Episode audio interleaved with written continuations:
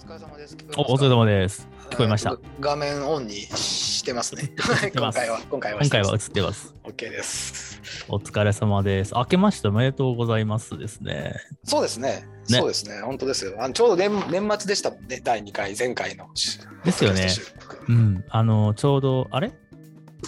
ですよね。あのーあれ、クリスマス前だった気がします。直前ぐらいだっもたっと、あと、あと？あれ？って、ファンタジー始めた後でしたっけ？あれ？始める前、始める前ですよ。ファンタジーの話,、話をしたので、ですよね。うんいや、もう、ファンタジーにあれからハマってしまって、今、オールスター明けで、明日までゲームがないじゃないですか。すごい寂しいですね。日課になっちゃってますもんね。そうなんですよ。もうやることがないんですよ。何も、そう、スタッツが上がってこないのに、あの、ファンタジーのアプリを立ち上げて、injured のニュースとかだけチェックして。そう、あ、そっか、明日からあれですよね。えっ、と、ハーデンが復帰するんですよね。予定では。おお。明日、明日、あ、そうか、明日から試合、オールスター系の試合大会ですね。ですよね。あの、移籍後のフィラデルフィアに。フィラフィラデルフィアでしたよね。うん、シクサーズ、うんシシクシクサーズにトレードです。そうなんですよ。そのあたりも全然追えてなくてですね。あの、ブレイザーズがグダグダなトレードをしたのだけはニュースで 見ました。オフィスでみんな怒ってますもん。いや、あのトレードはね、完全にもうなんかそのリビルド前提のうん、放出のはずなんだけど、意外と勝ってるっていうね。その後、調子いいんですよ。そうなんですうね。ん。うん。あの、多分今までそのチャンスもらえなかった若手が、こう、モチベーション高く頑張ってる感じで。ああ、つまり、老害がいらなかった、あ ベテランがいらなかったってことですね。ちょっとそんな感じになりつつありますね。だから、リラードが帰ってきたときにどうなるんだろうっていう気がしますけど、怪我から帰ってきたら。まあ、今ちょっとうんそんな感じですね。若手がいい感じで。はい。そう、あのですね、今回は真面目にオープニングトークをご用意したんですよ。およろしくお願いします。はい、こんにちは。えー文章を読み取れず単語に反応してクソリプしたことあるだろうと言われても心当たりは全くなく自分は読解力あるから読み違いなんてしないよと思ってる皆さんこんにちは、えーアメリカの西海岸あたりから全方位にまんべんなく失礼なゆるい雑談をお届けするポッドキャストアメリカの体育館裏です。このポッドキャストでは、ツイッターで見つけた愉快な方々を毎回ゲストにお迎えして、ツイッターでは炎上してしまいそうなギリギリの話題に鋭く切り込んでいこうと思っています。本日のゲストは、どうしても仕事の合間にバスケがしたくて、ついに米国に移住したところ、勢い余って愛犬家になってしまい、現在は悪の帝国と呼ばれていた企業の本社で NBA 情報を追っかけている合間に Twitter をしつつ仕事もこなしつつ従業員には無料のスタバのコーヒーを飲みまくっているシアトル在住のカズさんです。よろしくお願いします。えー、ありがとうございます。初オープニングトーク。初オープニングトーク来ましたね。これで今聞いてくださってる方がこのポッドキャストの趣旨を理解してくださってこの辺りであ再生止めようっていう だんだんだんだん回を重ねることでこなれてきますね。そうですね。そして炎上して短い生涯を終えるというスケちゃんをゲストに呼んだあたりで大炎上して、ああ、呼びたいんですけど、スケちゃん、まだお仕事が忙しいみたいで、ななかなかブッキング、ブッキングできない。そうなんですよ。うんラブ。ラブコールを定期的に DM で送らせていただいてます。おー楽しみです。いつか実現できるよ。ね。で、あの、ちょっとお話戻したいんですけど、あの、ブレイザーズのトレード、あれ、またちょっとニュースで噂になってるのが、あのトレードで得た、えー来シーズンのドラフト権を使って、さらになんか、シーズン終了後にトレードするんじゃないかみたいなニュースが出てましたけど、えーちょっとルールがわからない私に解説していただけると嬉しいんですけど。えー、っとね、あのまあ、根本的にはその今、怪我でいないリラードの周りを埋める人をやっぱ取りたいんですよね。で、とりあえずその2月のその先週、先々週がそのシーズン中のトレードのデッドラインで、で、その時までに今現在その高値で売れるマカラムっていう、まあ、ナンバー2の選手をとりあえず放出したんして、えー、高値でとりあえずやった出せるうちに出したと。いうことだと思うんですけど。でまたその次の、えーえー、この後その FA フリーエージェントとかそのオフシーズン中のトレードが解禁になるタイミングがあるのでその時に次のまたシーズン来季の開幕までに、えー、そ今回得たものを使ってあの人取りたいんだと思うんですよ。で、えっと、多分今季プレあのブレイザーズってあのプレーオフ行けないし、えー、っていうことはイコールそのドラフト指名権もいいのも多分手に入るのでそのドラフト指名権の難易みたいなものをと込みであとその新たにゲットしたドラフト指名権も込みでそのシーズン開幕直前にバタバタっとその何か取ろうとしてんじゃないのかなとは思いますけど。ありがとうございます。3年構想ぐらいで気長に待ってればいいんですかね？いや、でもね、あのリラードがもう今がピークですよね。まあ、下手したらもうピーク過ぎてるかもしれないんですけど、うん今がピークで、だから彼を出して再建するのかなっていう案もあったと思うんですけど、彼自身がもう俺は引退までここにいるってコミットしてて、今のそのチームの GM とかそっちの方も一応とりあえず彼にコミットしてる感じなので、あの今だと思いますよ。だからもう直近、近々の来季に向けて即戦力のベテランとかをリラードの周りにセンターとかフォワードとかいいのを配置して、うん、っていうのが狙いだと思います。まだ、なんていうのかな、リラード放出して完全に若手に切り替えて再建っていうタイミングじゃなさそうですよね。そうなんですね。あの、ナイキのお店とかに行っても、まあ、リラードのジャージは売っているので、まあ、ファンにとっては分かりやすいスーパースターだったんですけど。いやだから彼と心中でいいのかっていうのはずっとあって、まあ、たただその去年まではあのリラードって本当怪我しない選手だったんですよ。はい、あのファンタジー的にもすごい有名で全然欠場しないんですよ。なんかもう本当に今までのキャリアで数試合しか欠場してなくて。ななのですごくそこは何こうチームとしてはかけれるかけかけても大丈夫みたいな。いうのもあったんですけど今季頭からずっと半分以上怪我で欠場しててで今も完全に今季絶望みたいな状態なので、うん、そのこのままリラードを柱にしたチーム作りでいいのかっていうのは多分やっぱ裏ではしっかり考えてると思います。はいそうですよね。あの2006年ぐらいにブランドン・ロイを獲得して確かルーキー・オブ・ザ・イヤーを取ったんですけどで、その2年後ぐらいに、またドラフト1の指名権を使って、グレッグ・おでんを取って、これでいけると思って、2人同時怪我っていうのがあったんで。そうそうだ、もう怪我はね、もうどうしようもないですよね。そうなんですよね。切切ないですよね、本当に。うん。まあ、私はそのブレイザーズをかけてないんでいいんですけどね。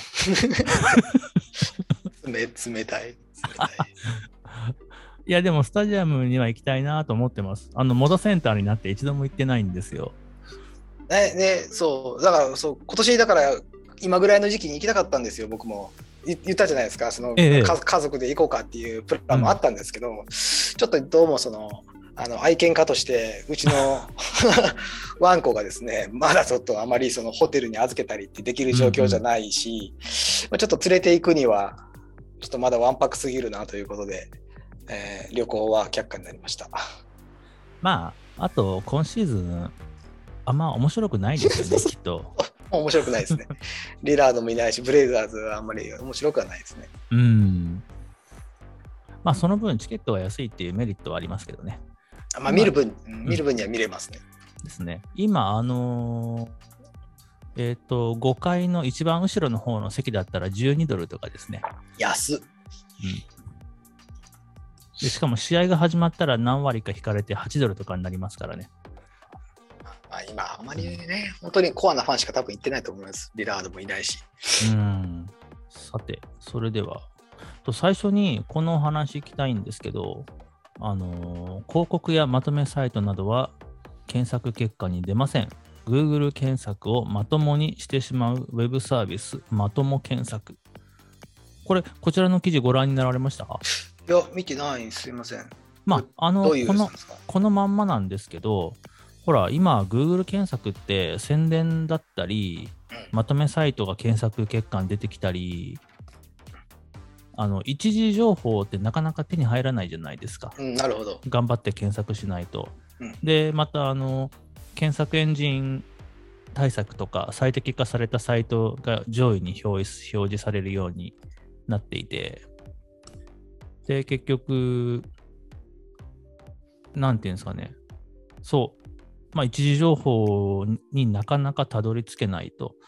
うん。で、この、あ、ただあれなんですよ。Google 検索にもちゃんとオプションがあって、特その特定のドメインだけで検索するとか、うんうんうんあのー PDF、このワイルドカード .pdf とかで、ファイル検索とかもできますし、で、要はこのまとめ検索って、あ、まとも検索か。まとも検索って、そういう Google 検索のオプションを最初から設定してくれていて、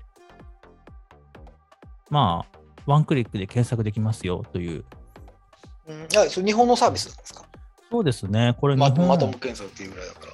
ですね。日本ですね。えうん。ー、いや、その Google のね、検索、その、え SEO とか検索エンジン対策みたいなのって、まあ、はい私も仕事柄実は結構やってるんで、はいあのねその対策取ってるウェブサイトが上に上がるっていうのは、まあ、確かにその通りで、まあ、ままとめサイトが上に上がるのは確かに問題ありますよね。そのなんか、うんしかも似たようななんかもうコピーした情報ばっかりのまとめサイトがもう何個も何個も上に出てくるみたいなうん。状況はまあ確かに問題ですかね。うん。ね。まあ、本質的にはその Google のアルゴリズムってしっかりしてるから、ちゃんとそのコンテクストがしっかりしてて、その検索ワードが、その、たくさんけ適切な回数使われているとか、その本、そのページの趣旨がそれになってるとか、いろいろなね、その、リアルゴリズムのあって理由から検索上位にはなるんですけど、そうなんですよね。あの結局、例えば、ある程度有名な団体とかのウェブページだったらいいんですけど、そのまとめサイトですとか、個人のブログですとか、なんていうんですかね、そういう検索結果が出てくると、まあ結局、その、そのサイトを作った人も情報をどこから仕入れてますからね。うんで、このまとも検索の説明を見ると、えー医療や育児の情報は精度が高い結果が出ますと。うん。まあ、うん。医療医療は確かにねあの病気とか検索するとなんかほぼコピーしてるような似たようなページがたくさん出てきますもんね上の方にね。でもまたでも医療ってそのじゃあその何？あのお医者さんとかその専門家向けに書かれた情報を一般人が読んで理解できるかっていうとまたそれもうん。そう、でもあれじゃないですか。あの、アメリカに来てから、あの、ちょっと熱出たぐらいじゃもう、病院行くことなくなったような気しません？あもう行かないですよですよね。行かない行かない行かない行かないもう全然行かないですよそう、なんか、ああ、家で寝てれば治るかなぐらいの。日本に行ったらちょっと熱出たらさあ行こうっていう気分でしたけどね。そううちも子供がちっちゃかったんで散々もう毎週のように誰か熱出して、うんもりもり薬もらって帰ってきてうん。やってましたけどこっち来たらねあの行ったところでどうせ市販のあの風邪薬買って飲んどけって言われて終わりですからねそうなんですよね。私、今のところ一度も、あの、そういう体調不良で医者にかかったことがないです、こっちでは。うん、あ僕もないですねあのなんか何？そのバスケして怪我したとかそういう系だ理的な。けです物理的なやつはありますけど あの風邪ひき系はっていうか多分私も妻もいわゆるプライマリーケアって持ってないんですよねまだああ、PCP ないんですね。そう一度も病院にかかったことがなくて子どもたちは一応小児科に定期的にその、まあ、最低限年に1回は連れて行って健康診断的な感じで連れて行ってるんですけど、私たち行ったことなくて。健康診断もされてないんですか？じゃあ。そう、健康診断まだしてないんですよ。あら、あのこっちでそうなんか人間ドック的なののなんか会員版みたいなのなんかしなきゃいけないなと思いながらだからえっ、と3年前一時帰国した時に日本で人間ドックなんか1日でバサッと全部できるやつを受けただけですね。そうですね。あの、確かにアメリカの健康診断ってすごい簡易で、えーっと、私も妻もやってますけど、血液検査ぐらいですね。尿検査もなしで、えっと、バリウムなんかも飲まないですし、あ、でもそう、私、去年引っかかって、血液検査で引っかかって、で2時で、えー超音波でとか、そういうのはどんどん2時、3時に進んではいきますね。えー何かが引っかかると。血液検査でどういうものが引っかかるんですか？ね、要は肝機能ですよね。こう脂肪肝だろうっていう運動不足を指摘されて、えいや、そんなんもう10年前から知ってるけど、何？っていう。日本人の基準だったら10年前から NG なやつがアメリカではようやく引っかかりましたっていう。はい。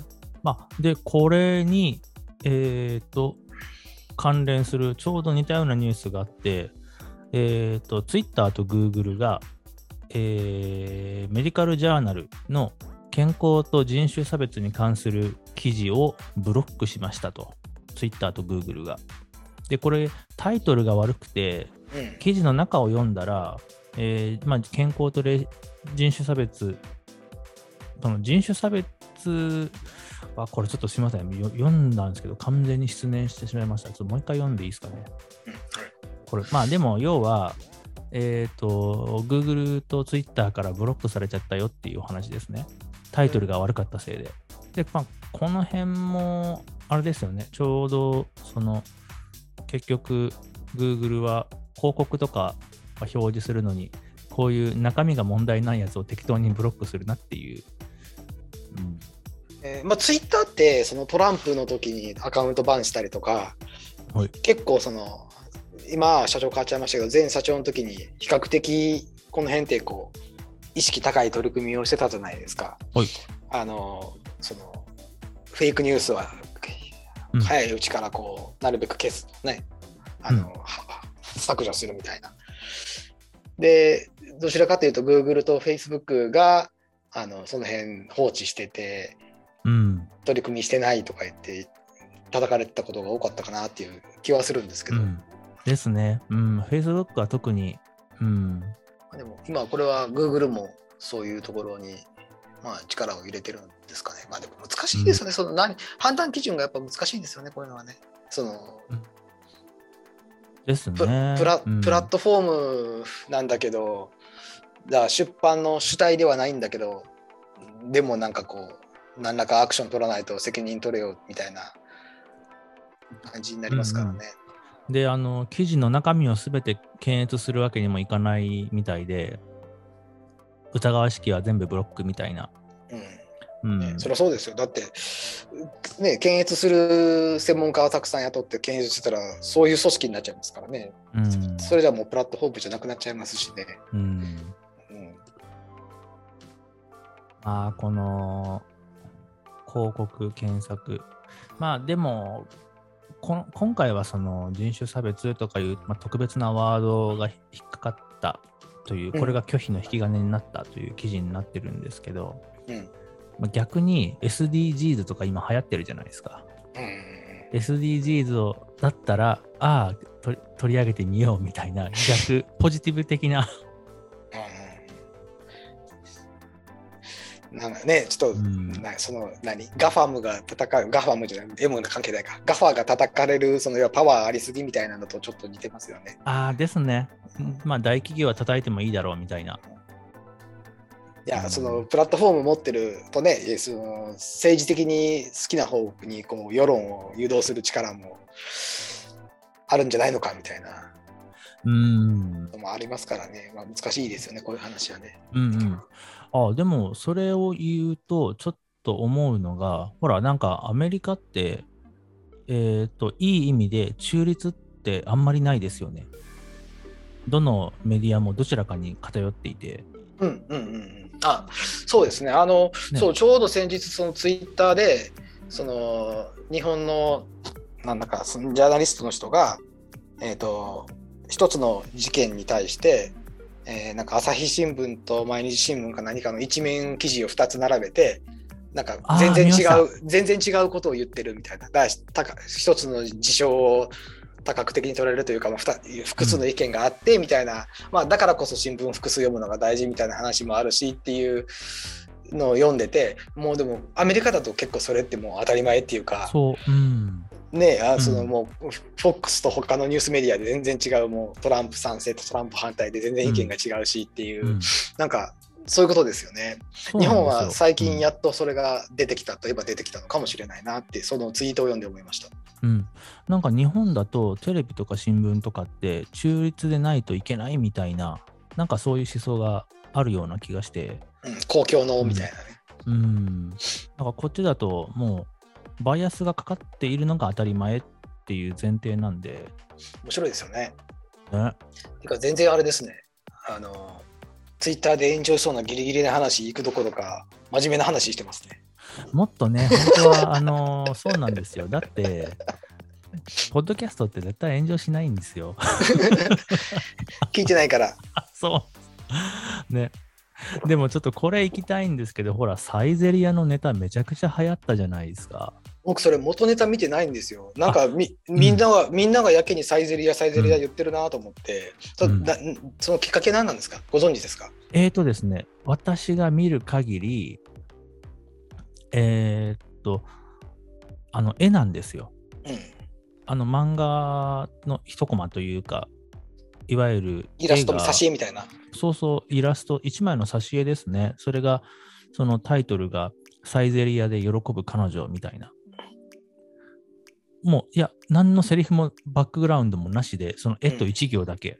でいろんな人が、その、いや、デートでサイゼリアだったらもう別れるとか、それから、こんな、こんな、その、何？二次元の絵が好きなオタクにこんな素敵な彼女はできないとか、なんかな あのー本当面白い、いろいろなタイプのネタが、だって1週間ぐらいサイゼリアしか見てないですよ、私。うん、僕もなんかうん僕がフォローしてる在米の人たちもみんなサイゼリアサイゼリア言ってて、ねえ、アメリカにないのに。そうそうそうそう。うんまあ大体がいいなみたいな、サイゼリアあるんだったら俺も行きたいよみたいなねツイートが多かったですけど、在米アカウントは。サイゼリア、まあ、私なん、もう日本のファミレスだったら何でもいいですけどね。うんそういうのがこっち全然ないんですもんね。本当に安くて、よ本当だファミレスっていうまさにそのファミリーなレストランってすごい少ないじゃないですか。なんていうの？ですね。子供ウェルカムなところがそもそも少ないというか、マクドナルドみたいなとこしかなくて、うん実際子供を連れて行っても良さそうな家族で行きやすいレストランってなくてうん。結構薄暗くて大人しかいないレストラン、まあ、別に嫌な顔はされないですけどなんかあんまりファミリーなのが少ない。うん。ももちろん高いし。そう、そうなんですよ。多分一番安いファミレスっていうと、アップルビーとかになると思うんですけど、アップルビー行かれたことありますか？知らないです。えーとですね、え、シアトルアップルビーありますよね？いや僕それ聞いたことない。え、あの、リンゴマークのアップルビー、ま、ないんですか？あの、ハロウィンの前になると、ゾンゾンビの脳みそサイダーとか出るんですよ。えー、あるのかな？ああ今検索した一応ありますねですよね。よかった。うんはい。全米チェーンだと思います。ベルビューにもありますね、で多分そのアップルビーが一番安いチェーンだと思うんですけどうんまあそれでもそうですねキッズセットでもなんか13ドルとかだった気がしますし大人が普通に食べたら17から20とかですもんねまあ安い方なんですけどねハンバーガーとかですか？えーっとスペアリグとかもありますしハンバーガーもピザもありますし本当何でもあるあじゃあまさにファミレスな感じですねはい。で、そう、もう一回言いますけど、ハロウィンになると、ゾンビの脳みそサイダーっていう。ええまあまあいい。そう。緑色のサイダーに、あの、ゾンビの脳みそみたいなアイスクリームが乗った。はい。子供が喜びそうな。ね。うん。それだけのために昔は行ってました。えー、ちょ年に1回。ちょっとじゃあ、今年のハロウィン前にチェックしてみます。はい。まあでもこのサイゼリア、あの実は私行ったことなくてですね、日本で一度も。えーそれはたまたま、どど何？住んでるエリアにサイゼリアがあんまなかった？そうですね。あの、全然ないのと、あと、私どちらかというと、あの、バーミヤン派だったので、はい。はい。あの、バーミヤンの中華料理が大好きで、うん。あとココイチですね。わかります。私私はよく行ってました、バーミヤン。ね、そうなんですよ。で、そう、そう考えると、他のファミレスあんま行ってないんですよね。うん。あの、デニ居ーズも酒居酒屋が、居酒屋代わりによく使ってました。うんあ、サイゼリヤをですか？うんあのーそうそう、その日本にいた時にその日本のマイクロソフトにいた時にそのバスケ仲間でバスケをした後とかにあの調布のそのバーミヤンにみんなで行くっていうのが定定番でそう、スポーツやった後の人たち、お腹減ってたら行きますよね。そういい年のおじさんがねダラダラダラダラとうーん。めっちゃ楽しそうじゃないですか、それ。そう楽しかったですああ、そうですね。アメリカそういうのないですね。そうだ外食がねやっぱ高いですからねそうダラダラ長く入れるような場所ってないですよねまあバーとか行けばまた別なんでしょうけど、あ、確かに。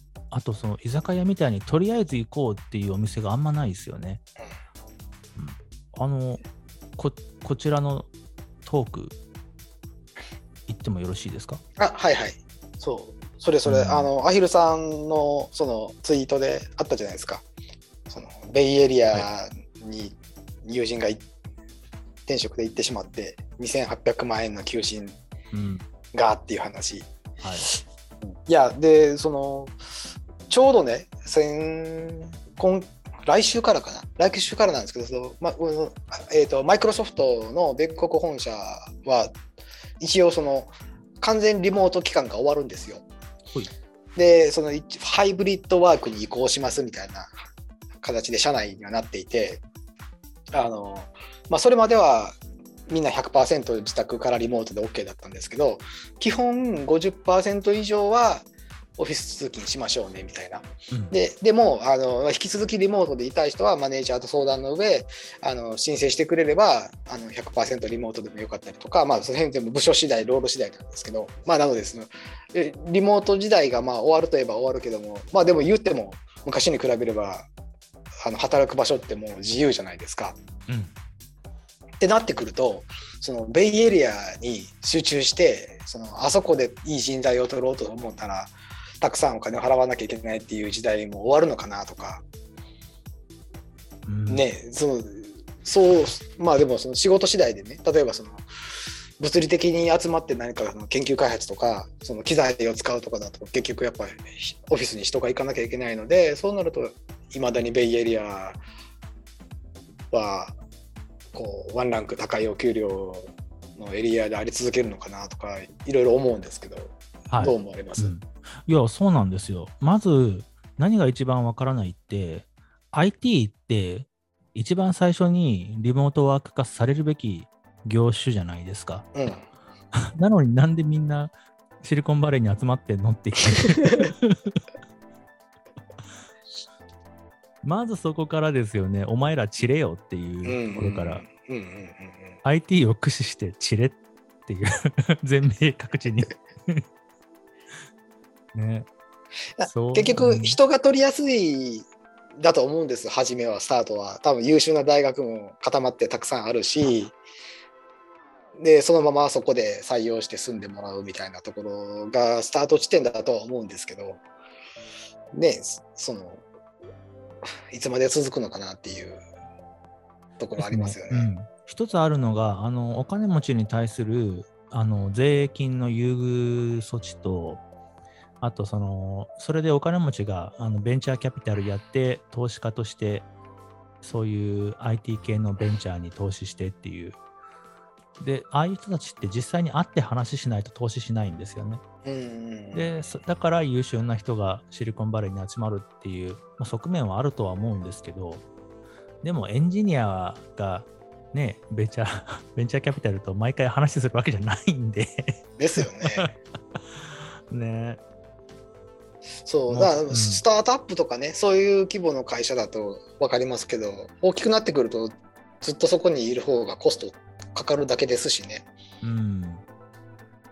そどううなんんだろう、。どうなんだろうなとうん思いながら、その例えばその私の部署だと、最近、アトランタですっごい求人をと増やしてるんですよ。はい。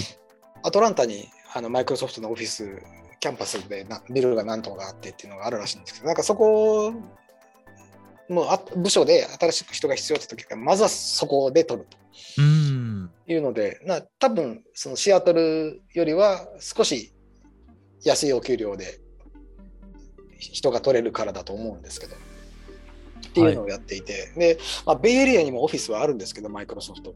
多分すごい高いから、まあ、うんそそれだけのコストをかけてでも取らなきゃいけないようなロールの人しかそこにはいない感じで。なので、どんどんどんどんその、マイクロソフト的には散らばっていってます。ですよね。同じ部署でもうん。すみません、ちょっと話変わっちゃいますけど、タックスリターンされました？タックスリターン、僕、えー、と丸投げ、会計士さん丸投げ、いあ、そうか、家買われた直後で。や、あのね、そうじゃなくて、僕、その日本から来た時に、はい。その、えっ、と、ややこしいんですけど、日本の、日本のマイクロソフトで働いてた時に、えっ、と、ストックオプションってじゃなくて、えっ、と、まあ、うちの会社的には stock award って言ってるんですけど、いわゆるその RSU ってやつですね。はい restricted stock unit かな？はい。ううんん。例えば100万円分、ボーナスと一部とか100万円分を、えー株で支払いますみたいな、おいう形でもらうんですけど、その株を、えー、と向こう4年にわたって分割して、えー、と私がもらえますと。で、もしマイクロソフトを辞めてしまった場合には、それはもらえませんみたいな。だから長期的に会社にいてくださいねっていう意味もあるし、その株で支払うことによって会社の成長に寄与してくださいねっていう意味もあるっていう制度なんですけど、要は日本で働いてる時にそのそれでもらっている株があると私がアメリカに転籍してきてアメリカに来るじゃないですか。でそのその時に、えー、とお給料としてもらう株の一部は日本マイクロソフト勤務時代に権利を付与されたものなんですよ。でそれの、えー、と納税義務っていうのは日本に発生するんです。ああ。はい。つまり、日本日本での、日本で得た収入としては、でそうですそうです。カウントしなきゃいけなくてはい。ななので、えっと渡米後4年間かな？は結局その要は日本にいた時の分の権利の付与の株があるので、えっと日本に確定申告をしなきゃいけなくて。で、私それやってたんですけど日本に確定申告しつつアメリカではその要は収入のうちの株のこの部分は日本時代に付与されたもので日本で納税すでにしてあるから外国税控除して扱ってくださいねみたいなことをしなきゃいけない。もうこんがらがってきました。はい。に要は二重に税金払わなくていいようにはい。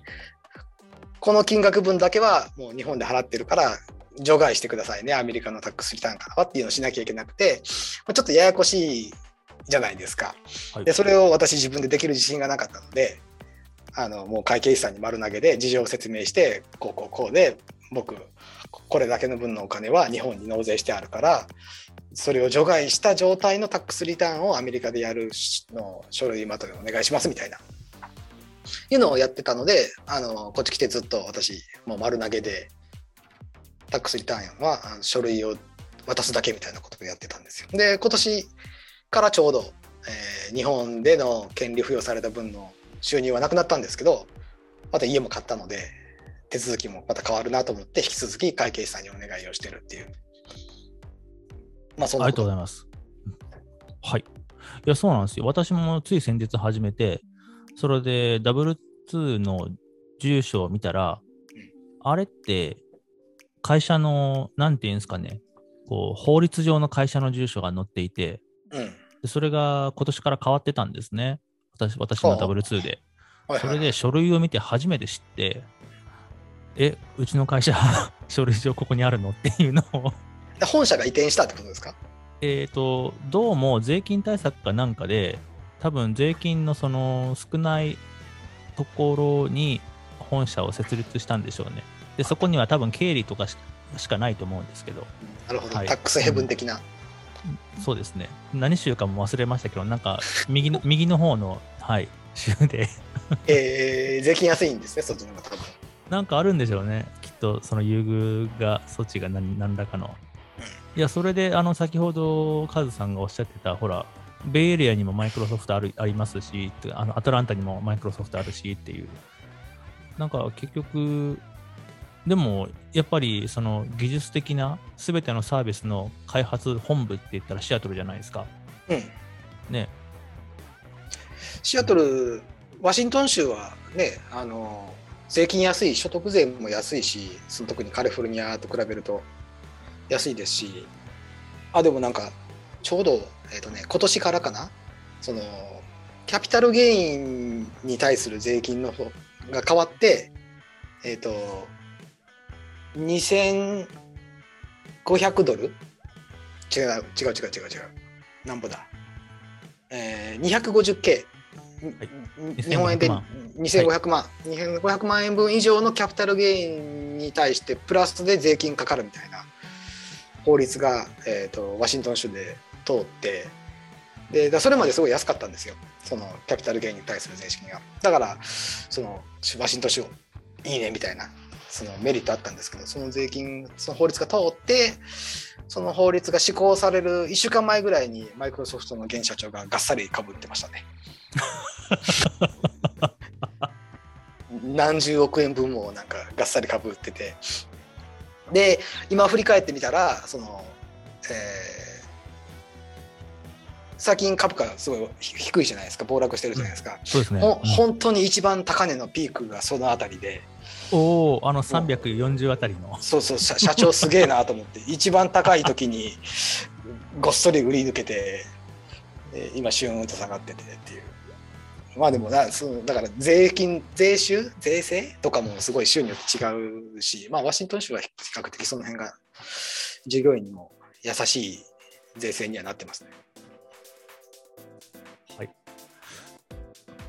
そういえば、この元々のツイートって、この知人がベイエリアの企業に移ったのが2年ぐらい前なんですよね。うんそれで彼が、まあ、ちょくちょく年に2回ぐらい話してる中なんですけど、彼が、こっちの仕事興味ないって、ああ、でもうちの職場、まあ、ベイエリアじゃ年収低い方なんだけどねっていう話をしてきて、いや、まあ、お給料大事だから、うん、しかもオレゴンみたいな、のんびりしたところが俺好きやし、みたいな話をしてたら、それでも、いや、仕事はめっちゃ面白いから、仕事面白いからって。給料安くてもね、優秀な人が集まるのは仕事がいいからなんだよって。なんだよ、ブラック企業かよ、みたいな。そういうなんか斜めから、斜めにちょっと構えてたら、だから年収が 280K ぐらいでも優秀な人が集まる。ん？あ、そう詳しく聞こうか。いやー、彼らの高いとと彼らの低いの基準がもうおかしいですね。インフレしてますね。おかしいですね。なんか日本みたいになんか社宅とかってないんですかね。そんだけさすがに高いと。なんか企業が提供してもいいもんですけどね。アパートメントとか。ああ、だってめっちゃね2800万とか3000万もらってもほとんどが家賃で消えていくみたいな。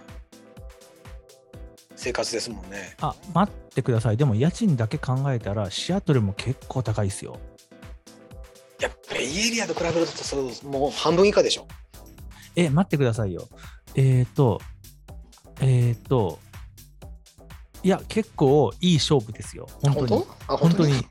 あの、だって、えっ、ー、と、2000スクエアフィートの4ベッドうんうんで、えっ、と、多分、家賃、えっ、と、レントだったら5000から6000ぐらいです。この辺、えーシアトル界隈だと、うん、4ベッド2000スクエアフィートだと、今で、今で40万ぐらい。でしょ？うん、ね、4000だとあんま変わんないですよね。4000ですね。さまあ、うんあの半年前、1年前まで多分3000ぐらいですね。うんうん。あ、ねそっか。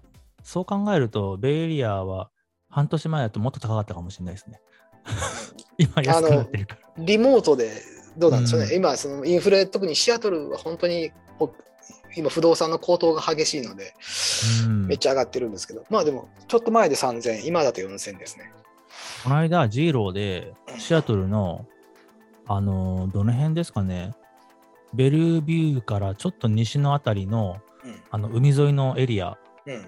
を全部見てたら、なんか全部5億とか6億とか M が出てきて、あベルビューの西側って海っていうかあのワシレイク・ワシントン沿いですよね。すいません、あれレイクでしたか？でレイクです。でえでその辺ってあれですよあのそれこそビル・ゲイツとかはい。あのが住んでるエリアなんでいや、あのちょっと、いうん一番一番高いんで多分下手したらもう一個ゼロが増えるような物件があってもおかしくない。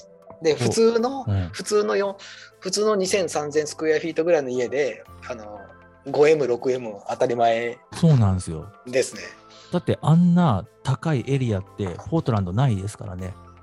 あのちょっとあそこちょっと異常です。そう、せいぜい2億2メガぐらいの物件しが、まあしかももっと狭いエリアで山の中腹にちょんってあるぐらいで、いやー、あれ見たときにシアトルすごいなって思いました。あの辺やばいですよ。湖沿いはやばいですよ。しかも庭がそのまんま、バックヤードがそのまんま湖とあの船着き場に直結 してそうそうるっていう。プライベート船着き場いいですね。そうそうそうそうそう。パーソナルビーチというか、プライベートビーチというか、プライベートデッキというか。そう、あれがレイクじゃなくて海だったら本当もっと最高なんですけど、レイクだとちょっとあんまり食べ物、さ美味しい魚釣れないですよね。どうなんでしょうでも、あの、釣りしてますよ、みんな。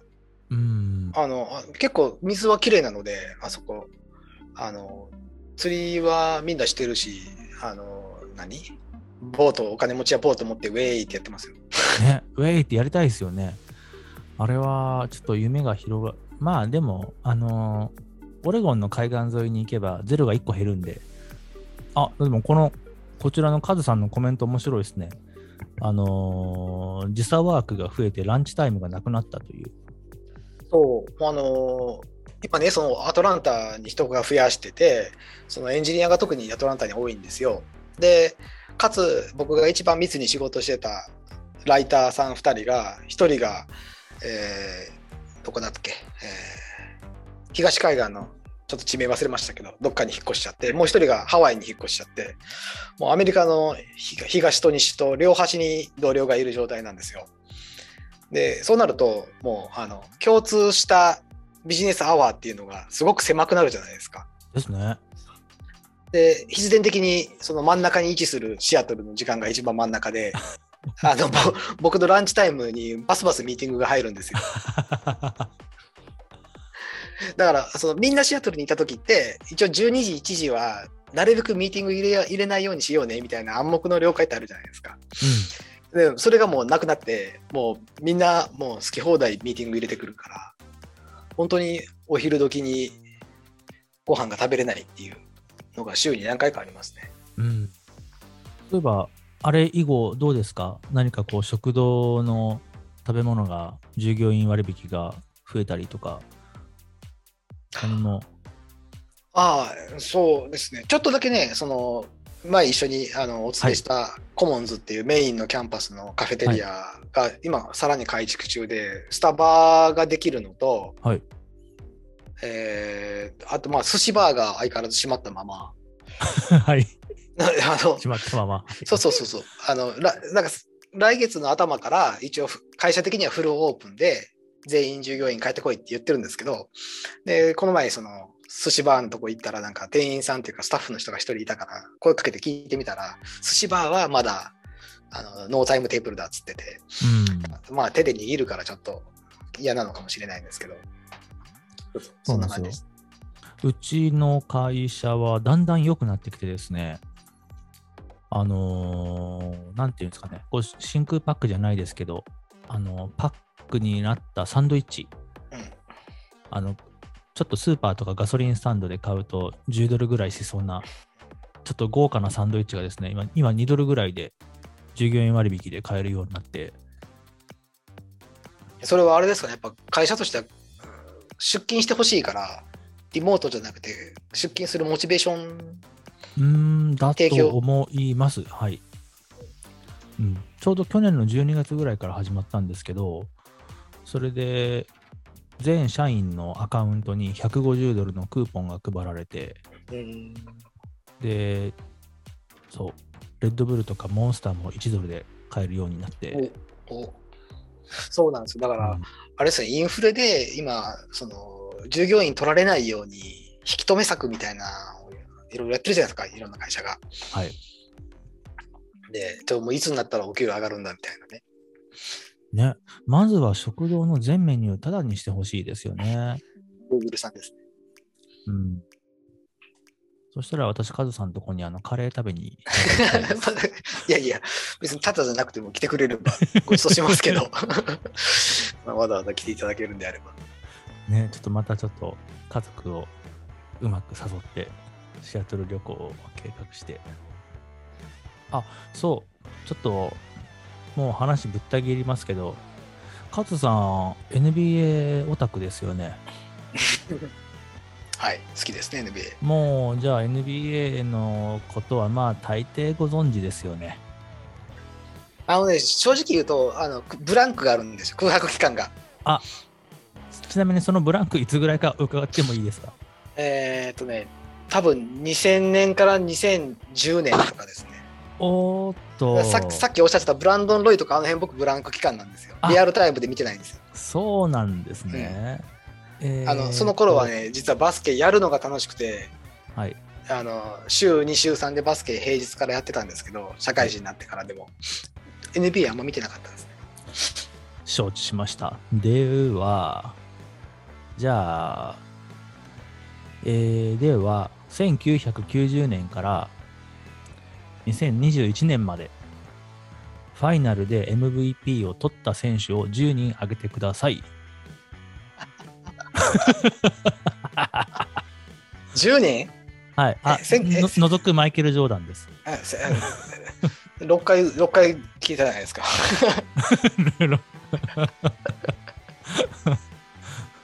ええー1999年？いや90年から。90年から、90年まあ、はいまあでも90年から6回マイケル・ジョーダンですからね。はい、そうですね。えー新しい方からいくと、はいえーステファン・カリー、レブロン・ジェーム、あ、カリー取ってないわ。カリー取ってない。そうなんですよ。ファイナル、えーシーズン MVP は取ってるんですけどファイナル MVP はその時イグドラですね。イグドラが取ってて、えーレブロンはいイグドラ取ってますうんレブロン取ってますレブレブロン取ってますよね。はいえ2人。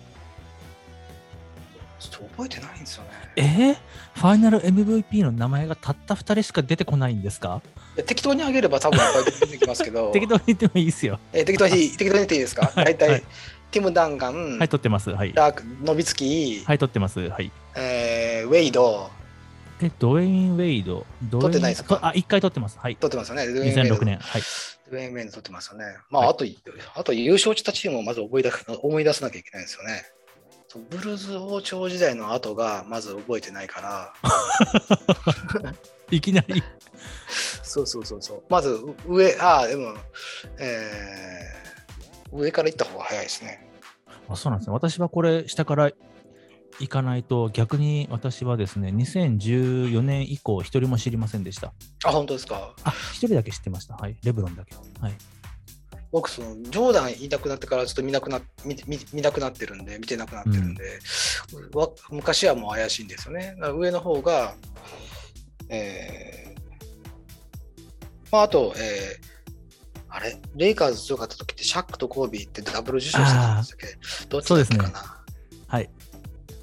ダダブル受賞してます。ダブル受賞してます？ダブル受賞はシーズン MVP で、で、ファイナル MVP は、まあ、どっちか一人です。どっちか順番で？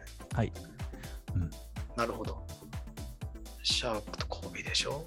うん、あと誰がいます、まあえー7人ファイナ7人出てきました。7人出てきました。10人まで行かなきゃいけないですね。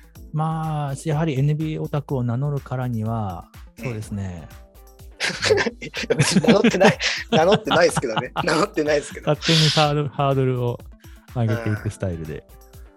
そっか、えっ、と、その前、そそのウォーリアーズ王朝時代の前があんまり覚えてないんですよね。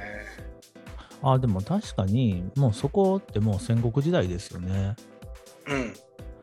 うん。スパーズ、スパー、え、僕、ティム・ダンカン言いましたっけ？ティム・ダンカン先ほど、はい、おっしゃった気がします。スパ,、はい、スパーズ取ってますよね。で、セルティックスが強かった時って、誰取ったんでしたっけ？ポール・ピアス。はい、ポールピアス取りましたねポールピアス。さすがポールピアスありましたね。うん。セルティック強かった時ってでも1回しか優勝してないんですね。そう、あの一瞬い一瞬で終わったんですよね、あれね。うん。強かったっけあとどこが強い、強い時期があったんでしたっけ？チーム名だけ申し上げると、うん。そうですね、ヒントください。最近からいくとですね、去年ミルウォーキーバックスになってますあ、そうか、そうか。あ、じゃあ、バック、バック。なんで去年覚えてないんでしょうね。アンテド、あアンテドクンポですね。はい。それは間違いなくアンテドクンポですね。あとは、レイカーズのレブロンは置いといて、トロントラプターズも1回優勝してますね。あ、そうかか。レナードが取ってますね。ああ、その通りです。すごいですね。どんどん出てきますね。あとはもう、記憶力悪いんですよ。あとは、あのーオクラホマがどっかから移籍してきた人が、ゴールデンステイトで優勝来て優勝した時に、あー、あの時あれか。あの、KD が取ったんですね。そうなんですよ。うん。うんこれでもうカズさんがおっしゃったので、ほぼ全部埋めてるんですけど、意外と出てこなかったのが、1990年。90年。1990年って、ちょうど間でしたっけ？そうなんですよ。ジョーダンの初優勝の前ですね。ジョーダンの初優勝の前は、えー、ジョーダンの初優勝の前って、レイカーズが優勝した時でしたっけ？えーっと、ピストンズなんですよね。ピストン、ああ、じゃあ、イザヤ・トーマスか。そうなんですよ。いや、私、あの、アイザヤ・トーマス大ファンなんですけど、はいこれ、失念してました。うんあピストンズとレイカーズのファイナルで、90年。まあ、でもそうですよね。まだこの時マジック・ジョンソンがギリギリいた時ですかね。もういなかったですかね。いや、います、います。マジック・ジョンソン、うあうん。いたはず。そう、僕、あアイザイア・トーマス、僕、プレースタイルは好きなんですけど、どうもそのジョーダンと揉める話が多かったから、うん、確かに。まあ、あのピペンもそうですしね。そう、リそうそう。あのロドマンとかあの辺は ちょうどそのバッドボーイズですね。そうそうそうそう。あの、何？ちょっとラフプレーすぎて、あんまり好きじゃ、うん好きじゃなかったですね。あと、ジョーダンの3ピートの間に、あ間に勝ったのって、間に勝ったのってどこでしたっけ？ロケッツにロケッツ？ロケッツ、うんだオラジュアン？そうなんです、オラジワンなんですよね。オラジュアン。確か、その時のオラジュアンって、えっと、そのシーズン、えー確かディフェンシブプレイヤーオブザイヤーとお MVP と、なんか全部取ったの初なんですよね。確かそうあだった気がしますね。あ、なるほど。同じ同じ同じ年にその全部取ったのが、ですね、1094年、オラジワンが全部取ってますね。うん。すごいですね、カズさん。大体出てきますね。私はこれを見てやっと、まあ、今、あの NBA、ESPN のサイトでカンニングしてます。あの、オールスターがなかった年ご存知ですか？オールスターがなかった年？はい。そんなんありましたっけ？だそのコロナじゃなくて。えっ、と、オールス、これなんでなかったんですかね？ストライキですかね？あストライキでシーズン短い時ありましたね。そうそう、あのー私も MV, MV、オールスターの MVP をのリストを見ていて、まあ、そこだけ数字がなかったんで、なんでやねんと思ってググったら、あのストライキでシーズンが短くなったから、オールスターはやらなかったっていうのが、まあ、1999年にありました。うん、そうか。まあ、昔はね、その、何、シーズン短くても、ちゃんとシーズンしたっていうか、そのコロナでシーズンがすごい圧縮された時とか、あのね、選手がみんなすぐロードマネジメントだっつって休んじゃったりとかしてましたけど、昔はずっとみんな出てましたからね。そうそう、あの、そういう意味で言うと、えっ、と、同じジョーダントリビア的な話で言うと、えー、そうジョーダンって40歳が最後の年なんですよね。はいで、その最後の年で、確か平均20得点、10リバウンド以上してて、で、平均プレイタイムで38分ぐらいやってるんですよね。全82試合全部出て。だから、ちょっとその辺で、その、最近のすぐ休んじゃう選手と比べるとすげえなっていうのをこの前改めてその数字を見てて思いましたね。そういう、なんていうんですかね、コンディショニングも含めて本当にトップですよね。うん。うんまあ大きな怪我してないですからね。その確か2年目の初めにちょっと怪我しただけですよね。うんうんいやー、NBA トーク、ありがとうございました。このカズさん、こちら伺ってもいいですか？ソフトウェアドキュメンテーションの歴史、もうそこに、そこにな流れ着きますか？ついに。いえいえ、そうなんですよ。あの、これなんか、なんかの流れでツイッターで話をしたんですよね。で、えっと、その、まあ私がいる仕事、今してる仕事の話でもあるんですけど、あの、昔って、その70年代とか80年代の頃って、そのゲームとかソフトウェアとかの取扱説明書ってこう分厚いマニュアルだったじゃないですか。はい。あ特になんか業務用のソフトなんかだとめっちゃ分厚いマニュアルが出てきてでで私の今いる部署ってそういうマニュアルを書いてるライターがいる組織だったんですよもともとテクニカルライターがいる組織だったんですけど。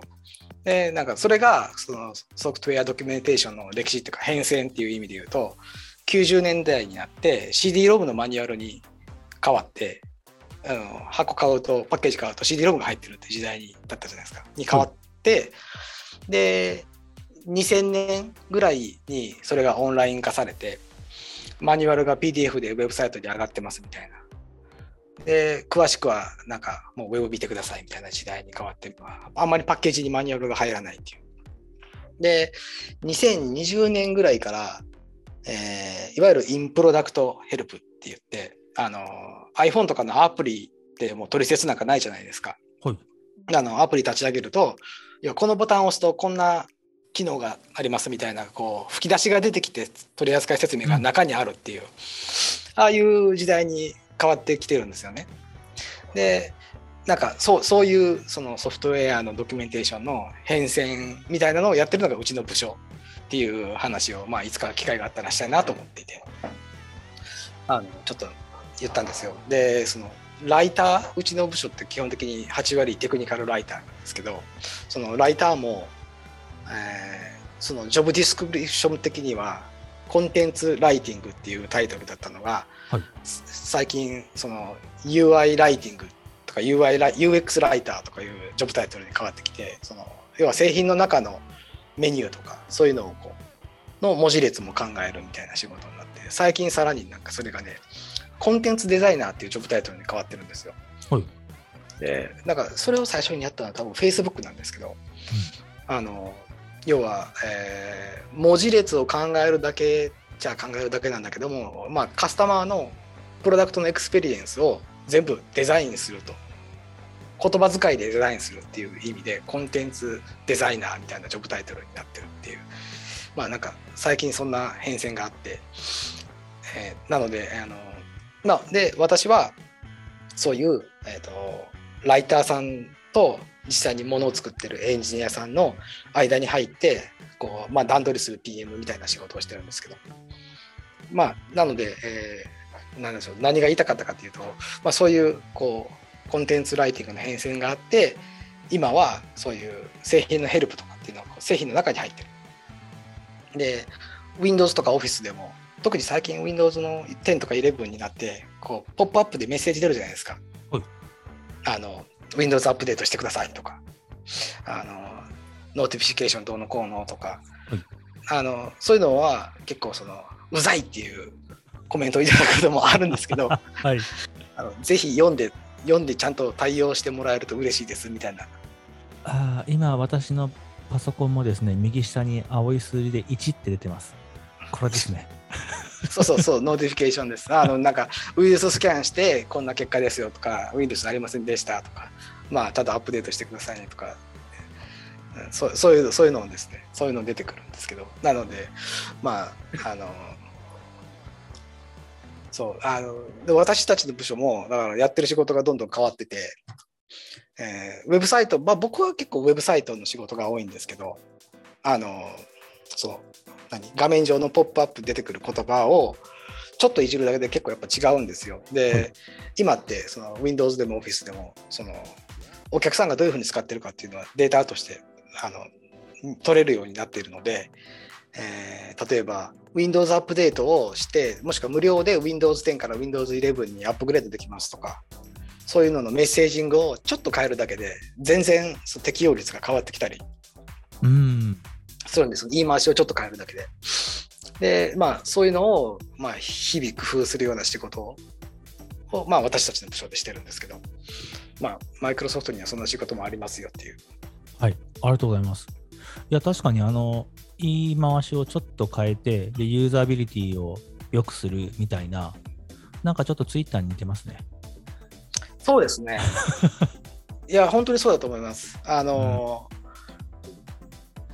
昔って、まあ、そのさっきのソソフトウェアの話に戻るんですけど、あの、多分ドキュメンテーションを書いてるテクニカルライターとは別に、製品の中に出てくる文字列って、あのエンジニアが多分自分で決めて勝手に使ってたと思うんですよ。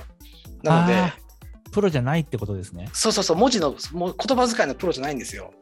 なので、特にマイクロソフトのワードでも Windows でもそうですけど、あの何書いてる言葉が分かりにくいとか、すごいテクニカルすぎたりとか、はい。なんだったら同じマイクロソフトの製品なのに、メニューの言葉遣いがはい製品によって違うみたいな、はい。あの、イルカを消す方法とか、相当流行りましたよね。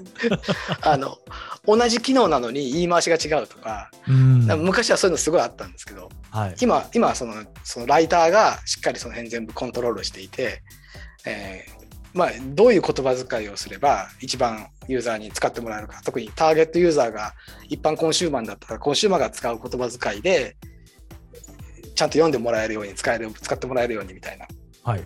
ことをやってるのでそのさっきのそのアシルさんがおっしゃってたツイッターとすごいそこは通じるものがありますね言葉の,、うんその本当にもうワードのチョイス一つで全然違ってくるっていう。ですね。あの、ほら、あのー私、よく昔のネタをリサイクルして、ちょっと表現変えて使ってるんですけど、うん半年おきぐらいに。うん1回目、2回目は鳴かず飛ばずで、3回目でいきなりバズるとかありますからね。あ、うんやってますよね。いや結構ね、そのあこれリツイートじゃなくて、ちょっと言い回し変えてるんだなとか、最後のオチだけちょっと変えてるんだなって、あのそうアヒルファンとしては、あこれはちょっとしバージョンアップ版だなみたいな。いや、あれじゃないですか。あのー新喜劇の予定調和とかもそうですし、基本お笑い芸人ってネタをちょこっと変えて使い回すっていう、うん私もそういうスタイルなんですけど、まあ、中には辛辣な方もいらっしゃって、これ見たことあるぞっていう、野暮ですね。ちょっと、な、なんやねん、それ、し新喜劇それ見られへんやんって、新ネタ、新ネタ一つもないでっていう。うんまあでもそれはあれですよ。あのアヒルファンが増えてきて、アヒルさんのファンが増えてきて、子さんの方が、そうそうそうそうそうそう、フル株が、あれ？ネタかぶってますけどみたいな。怖い怖い怖い。最前列のフル株のお客さんが怖いんですね。そうそうそう。期待値が高くなっちゃって。まあ、あの、その辺もふ含めて全部マイペースにやっていきます。そうそういやそれでねそうたまにだから似たようなトピックツイートされてるじゃないですか。はいでその時にあのこっちとしてはこうぼ僕の中ではアシルさんのツイートってその何ボケの大喜利だと思っていて こうなんかボケコメントを足さなきゃいけないあの宿宿題みたいな風に勝手に思ってるんですよ。はい。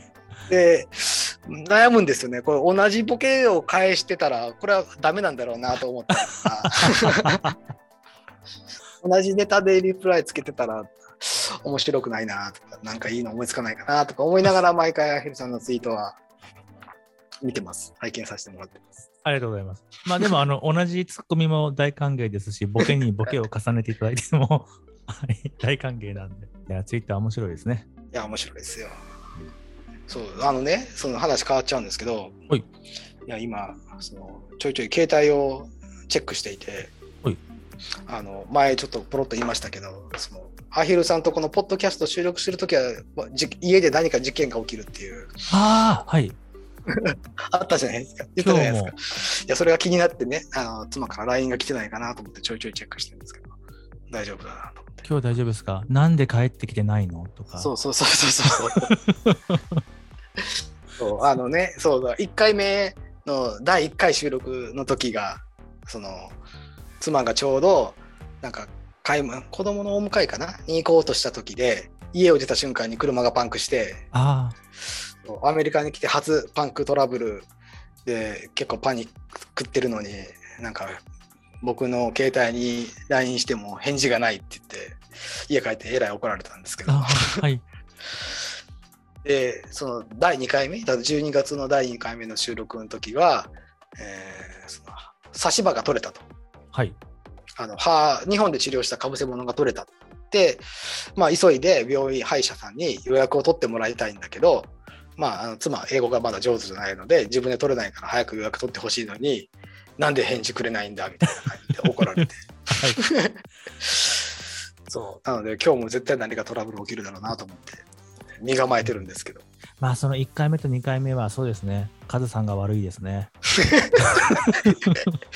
1回目はね、まだね、あの車のパンクなんで、タイヤをい新しく1個買うだけでよかったから、まあ、あの1万円か2万円ぐらいの出費で済んだんですけど、結局その2回目のその歯の件は取れて、その取れたハードをチェックに病院行ったら、その歯の奥がもう海が溜まっていて大変なことになってるから、根幹治療が必要だと。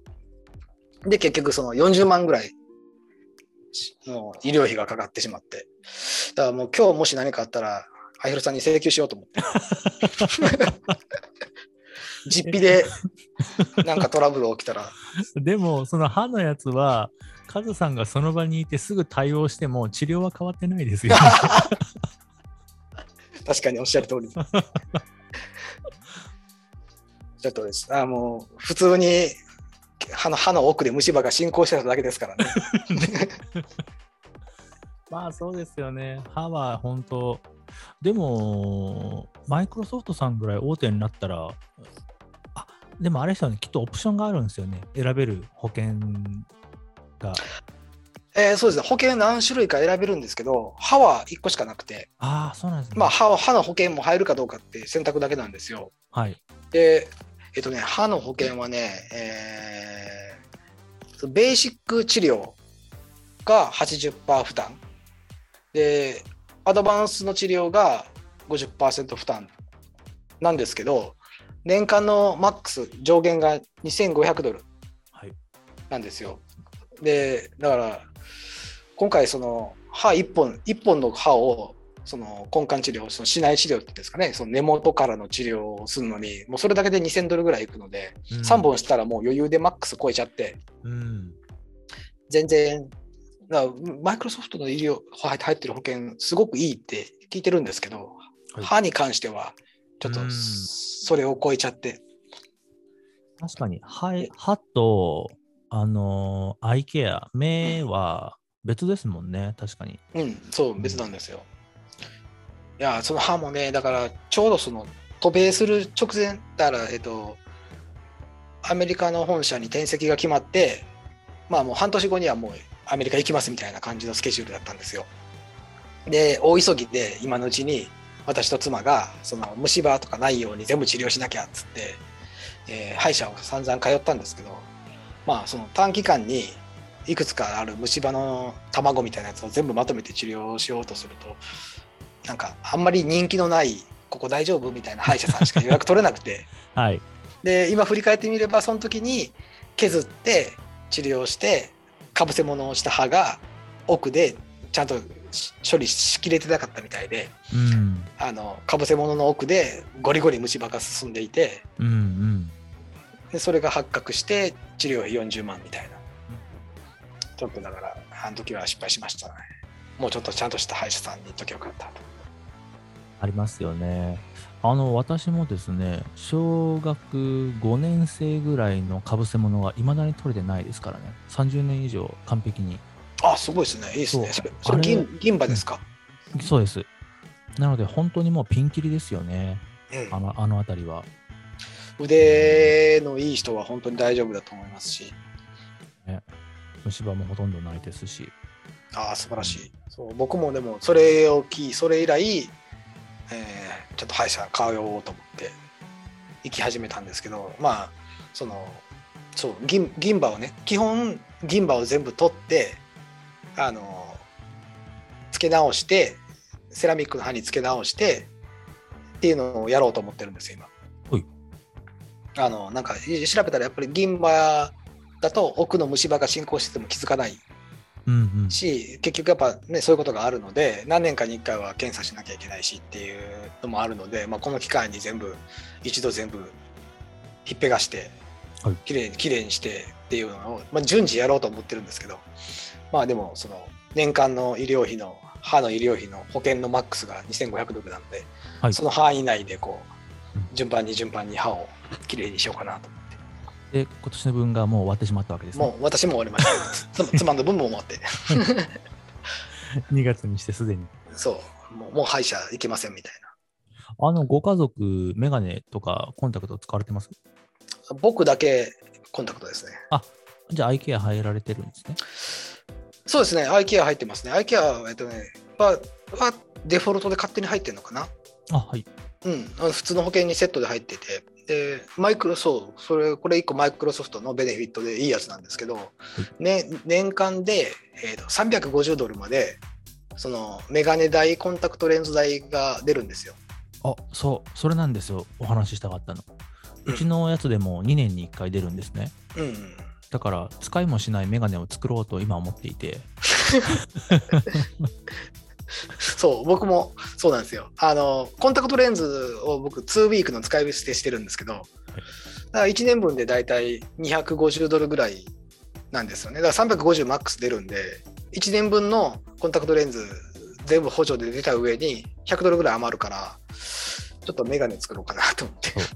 で、さらに、あの、えっと、レンズの強さだけ処方箋をあのもらってしまえば、今、アメリカは JINS が来てるんで、 JINS のメガネがオンラインで作れるんですよね。えー、あそうなんですか？そうだから、この私の今使ってるやつ、これほら、あのフレームが軽くてあの UV カットなんですけど、うん。ブルーライト対策の、うんうん、そう、いいですよ、レンズの、あ JINS のメえガネ。ーはい、僕、 JINS のメガネなんか日本で PC 用のやつあったじゃないですか。うん完全にブルーライトだけど、度が入ってないやつ。ガラスの、はい。うん、あれは持ってたんですけど、いや、で、そのコンタクト作った時に、その一応メガネも処方箋は出してもらっていて、手元にあるんで、どこで買おうかなと思ってたんですよ。なんかコスコとかでもあるじゃないですか、メガネ屋さん。あ、そう。たあらでも、コスコはですね、あんま安くないんですか？高そうあの、高いフレームしかなかった気がします。で、あと、重たいやつしかなくて、あのうちの近所のコスコですけど、うん、安いやつだと50ドルぐらいからあるけど、だいたい100ドルを超えてましたね。あとは、あこのジーンズみたいな、このペラペラプラスチックのうんうん。軽いメガネがいいですね。あ、それで、そう、僕もそれでいいんですよ。あの、昼間はコンタクトしてるから、夜とかだけなんで、ちょっと、このオンラインで買えるんだったら買ってみよう。そうなんですよ。もうレンズの処方箋さえもらってしまえば。いや、ありがとうございます。うん、はい、どうぞ。いやいやいや、医医療費高いからなとう思って。ん。そうなんですよね。日本の感覚でいるとやっぱり高いですよね。あの HSA とかは、のプランには入られてます？うん、僕 HSA ですね。HSA にも会社からのコントリビューションが多分ありますよね。ありますありますで。すよね。そうそう。でだ普段だ、うん普段だったらそのコントリビューションの枠内だけでほぼ終わっちゃったりするんで、あの、出費ゼロみたいな感じで回せたりする年もあるんですけど、はいまあ、歯の治療とかやるとね、またでもそうですよね。ちょっと大きいのがドーンと。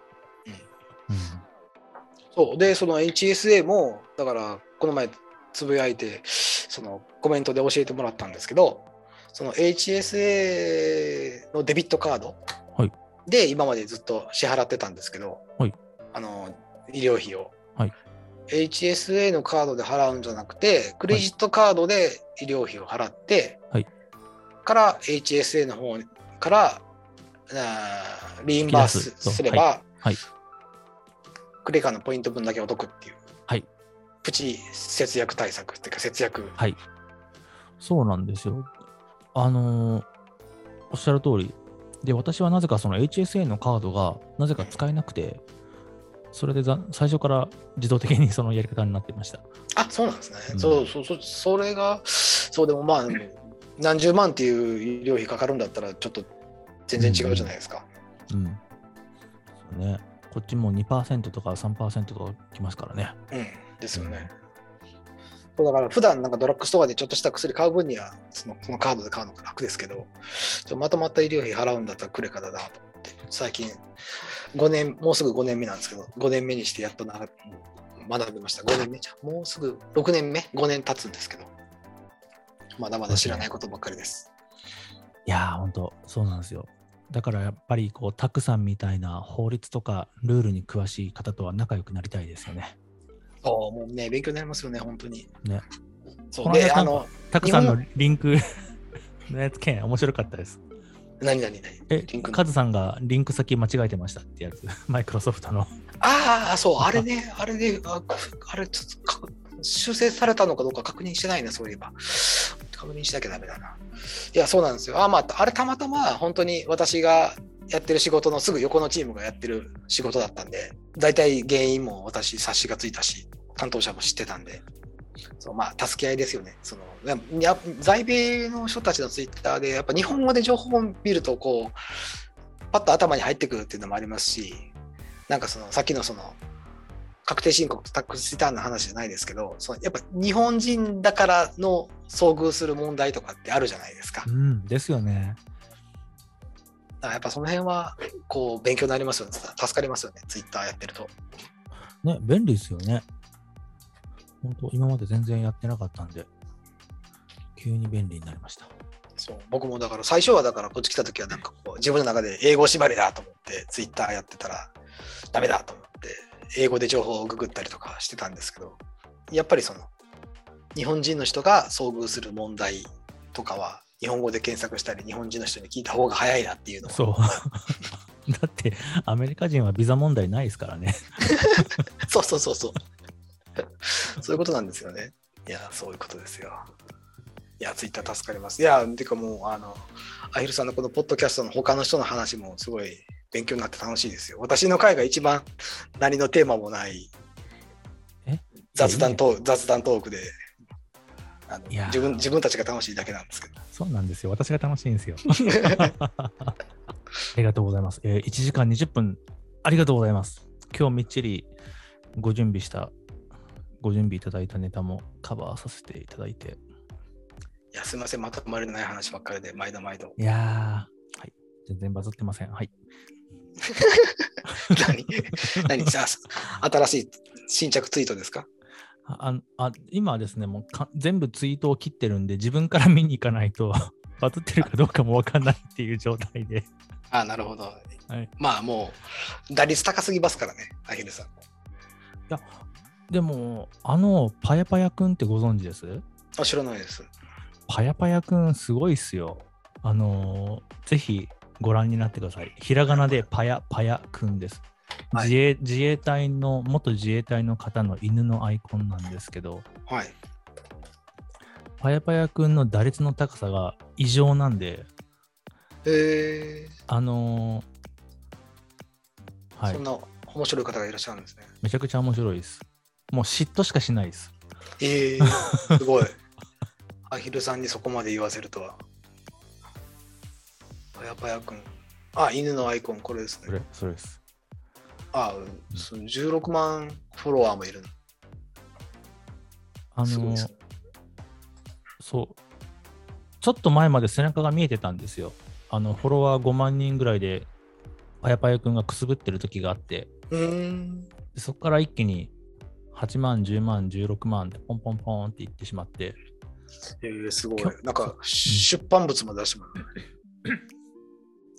ちょうど去年、1年ぐらい前です。去年の3月ぐらいから、うんパイパイ君ですね、3日に、2日に一遍か3日に一度、もう万バズしてるんですよ。すごい。すごいんですよ。もう落合びっくりですよ。この打率の高さは。えーそう、2020年7月上院。まだ、もうじゃあ、新しく始まったばっかりで、そう。21年の3 2月、3月ぐらいまでは、あのそんなにバズり屋さんじゃなかったんですけど、そこからあと急に、えーすごい,、自衛隊の思い出話や日々を持ったこと。まあ自衛隊の思い出話って絶対面白い、面白そうですよね。絶対面白いんですよ。もうもう前振りが面白いです。ねうもう、んいや、それは面白いことつぶやいてくれそうだな。うん、えおすすめです。もうちょっと、本当にもう嫉妬しかしないんですけど、はい。悔しいんですけど、注目してます。ーえーすごいですね。はい、ありがとうございます。では、あの、今日はこの辺で、なんかその、いお忙しい中、こんな1時間23分もありがとうございます。ね、いえいえありがとうございます。毎度毎度声かけていただいて。また明日からファンタジーですよね。そう、あのーしっかり NBA の試合も見てくださいね。えー僕もフルでは見ないですけど。そうですね。あれも無料期間終わったんで、あれ解約しちゃったんで、え今度は NBA.com の方で見れるやつだけ見ていきます。ーせめてハイライトだけでも見てください。そうですね。ハイライトはですね、ちょいちょい見てるんですよ。うん。なんかその NBA.com のアプリだと、あのーその各全試合のハイライトっていうか、リキャップ動画で見れるじゃないですか。あ、それは確認できてないです。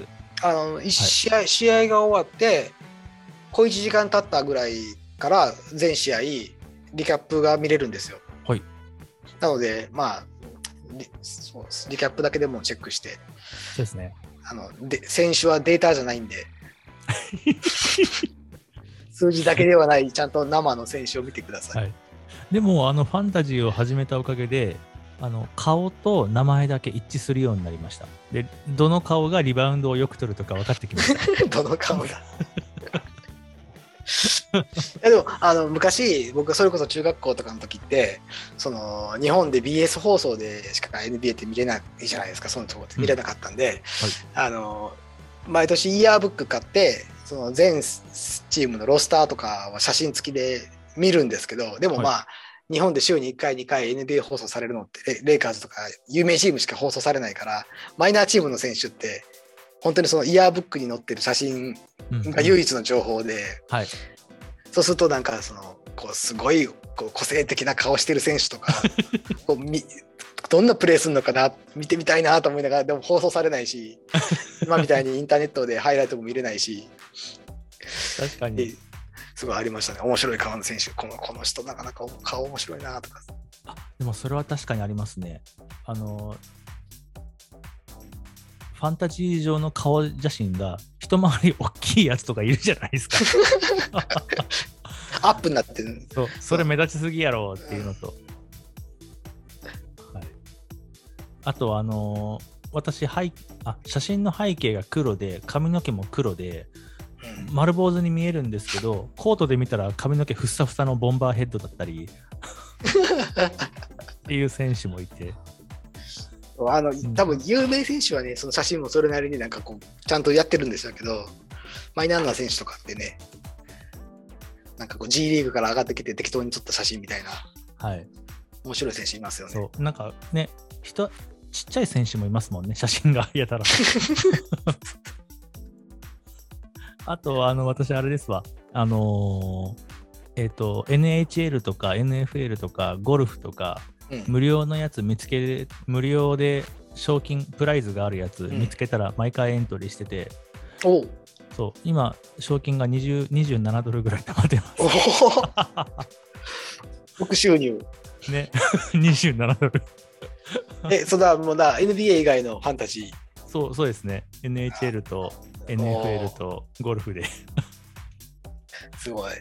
でも受けたのが、あのスーパーボールに今の時もすあったんですけど、うん。もうあれって2択なんですよ。どっちのチームが勝つかで、活躍する選手って大体決まってるので、なるほど、なるもうほど。2分の1で、だから1位が何百人もいて、うん。あの5000ドルの賞金が3.18ドル。です。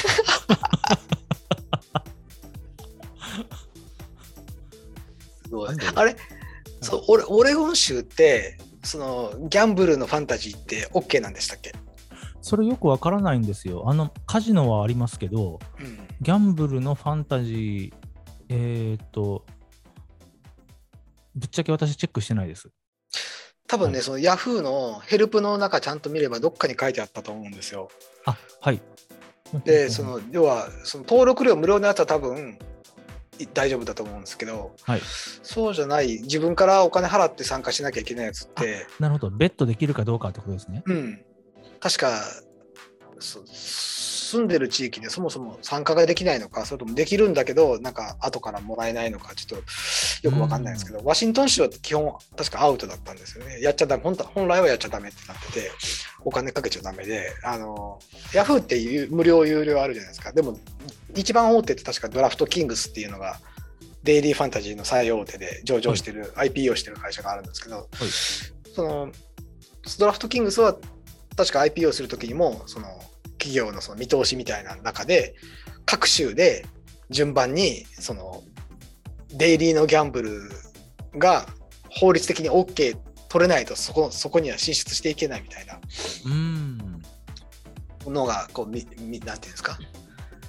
そのビジネスのビジュアルとして書かれてたみたいなのがあってそうワシントン州はダメっていうのだけは確認してまあお金かける気もないからそれ以上詳しくはチェックしてないんですけどあもしあの、はい副副業として成立するときにはにした方がよろしいかと。ありがとうございます。あれでも本当、確かにランキング上位の人を見ると、すごい打率高いんですよね。あの計算はすごいですね。読み合いというか、うん、どの選手が活躍するのか。まあ、そのあたりあれですね、今、ファンタジーやってるファンモンさんと食べたさんとも今度、タイミングが合えば皆さんでお話ししたいですね。そうですねあのお二人めっちゃ詳しいですよね本当に。ねえ。NBA オタクですよ、あれ。ちょっと。まあまあ全部詳しいですけどね高校バスケとかも。でそうもそうね。日本の国内バスケの、そうそうそううんでもまあほんうん本当詳しい。国内バスケの話の方が昔は好きだったので。ちょっとでも本当にあの来季に向けてうんファンタジー、ファンタジー仲間増やそう増やす活ね活動をちょっと考えなきゃ作戦練らないとダメですね。多分最低でも7人か8人いないとドラフトが楽しくないですよね、きっと。うん。うん。その7人というか8人ですね。偶数じゃないとリーグ作れないので、あそうですか？うん、偶数じゃないとその対戦できないじゃないですか。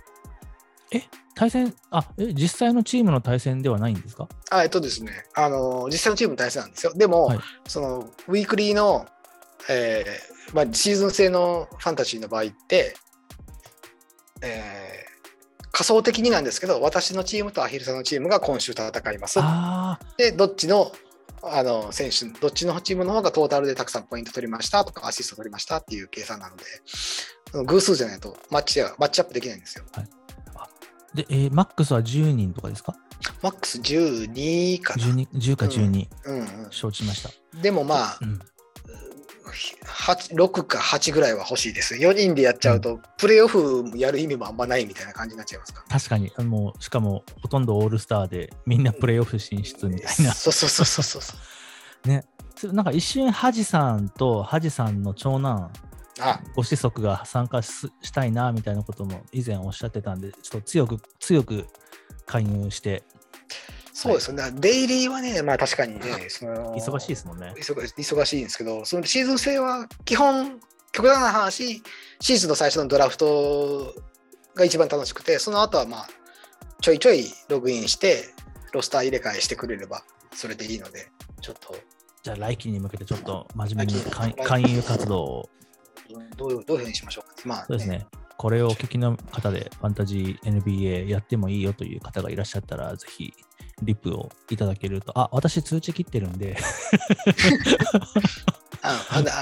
見に行かない、はい見に行かないとダメですね。はい。うん、大丈夫。私、私の、あの、私の、え、なんだ、名前込みでツイートの時に貼ってもらえれば、私の方にツイート来るので、私が拾います。もしくは DM もらえれば、はい。DM はあれなんですか？そのフォロー外からでも受け付けてるんですか？あの、開放してますんで、最近も変なあの勧誘とか変なサイトであのこちらでは発信情報発信されませんかとかどうでもいい DM が来ますけど全部無視無視してます。えー、僕意外と来ないんですよね、その変な DM。あ、多分ですね、名前と顔を出されてる方はですね、はい、敬逆遠されてるとに逆逆に来ないんですか？うん。